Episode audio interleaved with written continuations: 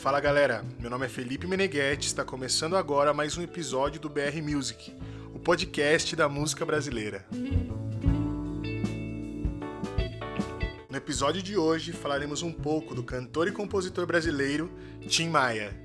Sebastião Rodrigues Maia, nascido no Rio de Janeiro no dia 28 de setembro de 1942, foi um cantor, maestro, produtor musical, instrumentista e empresário responsável pelo soul e funk na música popular brasileira, e com isso reconhecido como um dos maiores ícones da música brasileira.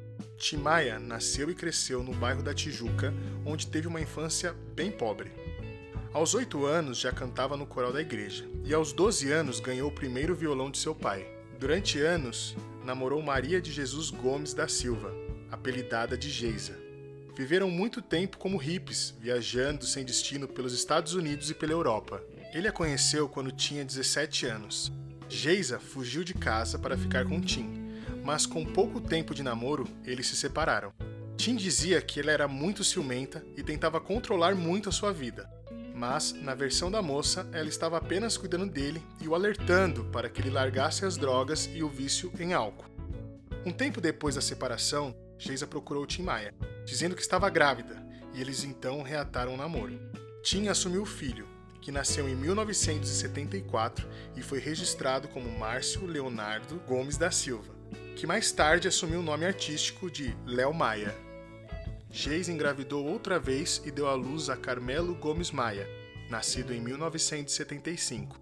Tim se libertou dos vícios e recuperou a saúde na mesma época em que se filiou a uma seita religiosa. Foi daí que ele escolheu o nome do seu filho, pois acreditava ser um nome sem pecados. Outro nome que Tim queria era Telmo, que era o mesmo significado, tanto que às vezes chamava o filho de Telmo no lugar de Carmelo. O cantor mencionou os filhos no álbum Tim Maia, lançado em 1976. Tim largou a religião pois dizia que o guru era um charlatão. Em 1986, quando Márcio tinha 12 anos e Carmelo 11, Tim e Geisa se separaram. O artista descobriu ser pai de José Carlos da Silva Nogueira, mas isso somente quando o garoto tinha 15 anos. Aos 36 anos, em 2002, José Carlos foi assassinado quando aguardava o resultado do DNA para comprovar a paternidade do cantor. Timaya começou na música como baterista no grupo Tijucanos do Ritmo e logo depois passou para o violão.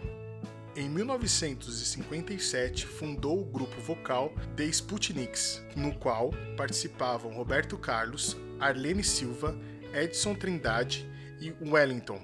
Roberto Carlos disse que conheceu a batida do rock no violão do Tim Maia ao ver ele tocar. Erasmo Carlos não fazia parte do grupo, e sim do The Snake, o grupo que posteriormente acompanhou tanto Tim Maia quanto Roberto Carlos. Em 1968, Tim Maia produziu o álbum A Onda é o Bangalô, de Eduardo Araújo. O álbum trouxe a sonoridade do soul music para o Ye Ye Ye. Na época, o cantor Tim Maia começou a se apresentar em São Paulo, com um grupo de rádio de Wilson Simonal, e fez apresentações na TV Bandeirantes com os Mutantes. No mesmo ano, Erasmo e Roberto Carlos gravavam composições de Tim Maia, o seu primeiro trabalho solo foi um compacto simples, produzido pela CBS em 1968, que trazia as músicas Meu País e Sentimentos. E como uma boa música é sempre bem-vinda, vamos ouvir um pouquinho das duas músicas do mestre do soul brasileiro. Espero que vocês gostem.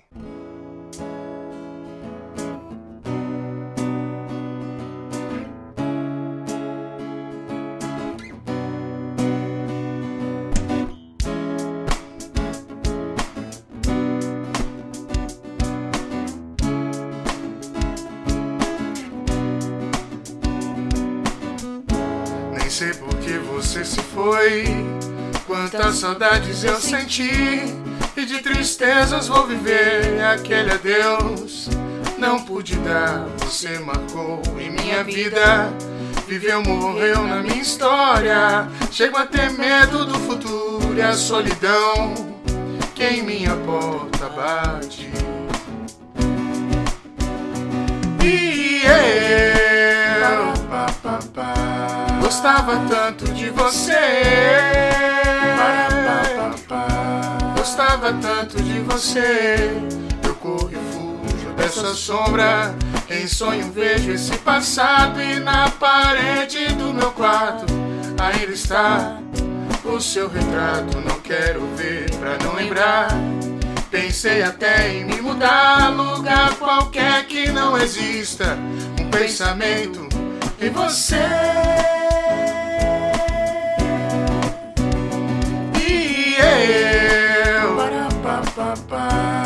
Gostava tanto de você.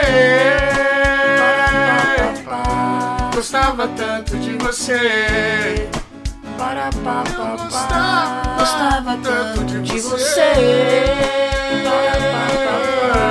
Gostava tanto de você. Você é algo assim, é tudo pra mim. É como eu sonhava, baby. Você é mais que pensei, é mais que eu esperava, baby.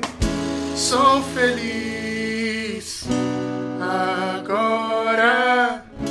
Não, não vá embora,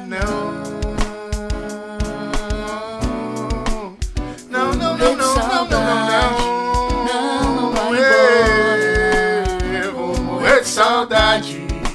Não, não vai embora. Vou morrer de saudade. Para, Não vai para, embora. Eu vou morrer de saudade. Não, não vai embora. Vou morrer de saudade. Para, pa, pa, pa. Gostava tanto de você. Sua carreira se fortaleceu no Brasil em 1969, onde fez dueto com Elis Regina. Em 1970, gravou seu primeiro álbum, Tim Maia, na Polydor, indicação da banda Os Mutantes. Neste disco, obteve sucesso com as canções Azul a Cor do Mar, Primavera e Eu Amo Você.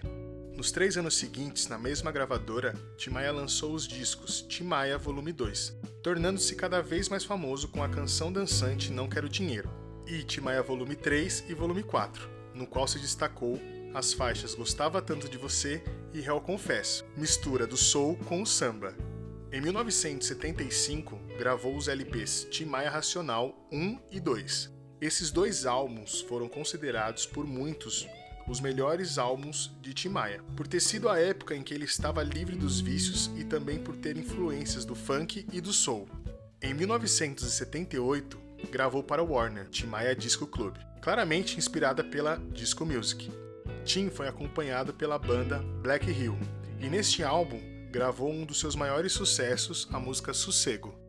Em 1982, Tim produziu o compacto do Leme Pontal, porém só foi lançado em 1986. Já em 1983, Tim lançou O Descobridor dos Sete Mares e Me Dê Motivos. Em 1985, gravou Um Dia de Domingo em um dueto com Gal Costa. Em 1990, começou a interpretar clássicos da bossa nova. Em 1992, voltou aos grandes selos para um álbum bem-sucedido, Tim Maia ao vivo. Também teve muitas canções regravadas pela nova geração, como Paralamas do Sucesso e Marisa Monte.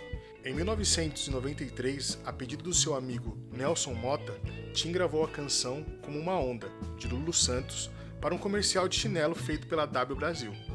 E para retribuir o mesmo projeto, Lulu gravou Descobridor de Sete Mares. Em 96, gravou dois discos e em 97 mais três, perfazendo 32 discos em 42 anos de carreira. Tim Maia foi classificado pela revista Rolling Stones Brasil como o maior cantor de todos os tempos e como o nono maior artista da música brasileira. Mas infelizmente, no dia 8 de março de 1998, quando gravava um show para televisão no Teatro Municipal de Niterói, Tim se sentiu mal e foi internado no Hospital Universitário Antônio Pedro, com uma crise hipertensiva e edema pulmonar. Um quadro grave de infecção se desenvolveu nos dias seguintes e ele acabou morrendo aos 55 anos no dia 15 de março daquele ano, de falência múltipla dos órgãos, causando enorme comoção em todo o Brasil. O síndico do Brasil, como foi apelidado pelo amigo e também ícone da música brasileira Jorge Benjor, foi o único e incomparável, considerado por muitos o verdadeiro rei da música brasileira. E no episódio de hoje, conhecemos um pouco mais da vida e carreira de um ícone imenso da música brasileira. Tim Maia deixou com sua voz e suas composições uma marca na história da música popular brasileira. E no próximo episódio falaremos de um músico nordestino que fez do forró um ritmo ainda mais feliz, o rei do baião, Luiz Gonzaga. E o BR Music vai ficando por aqui. Meu nome é Felipe Meneghetti, na direção de Karen Cordeiro, e eu te espero no próximo episódio. Tchau!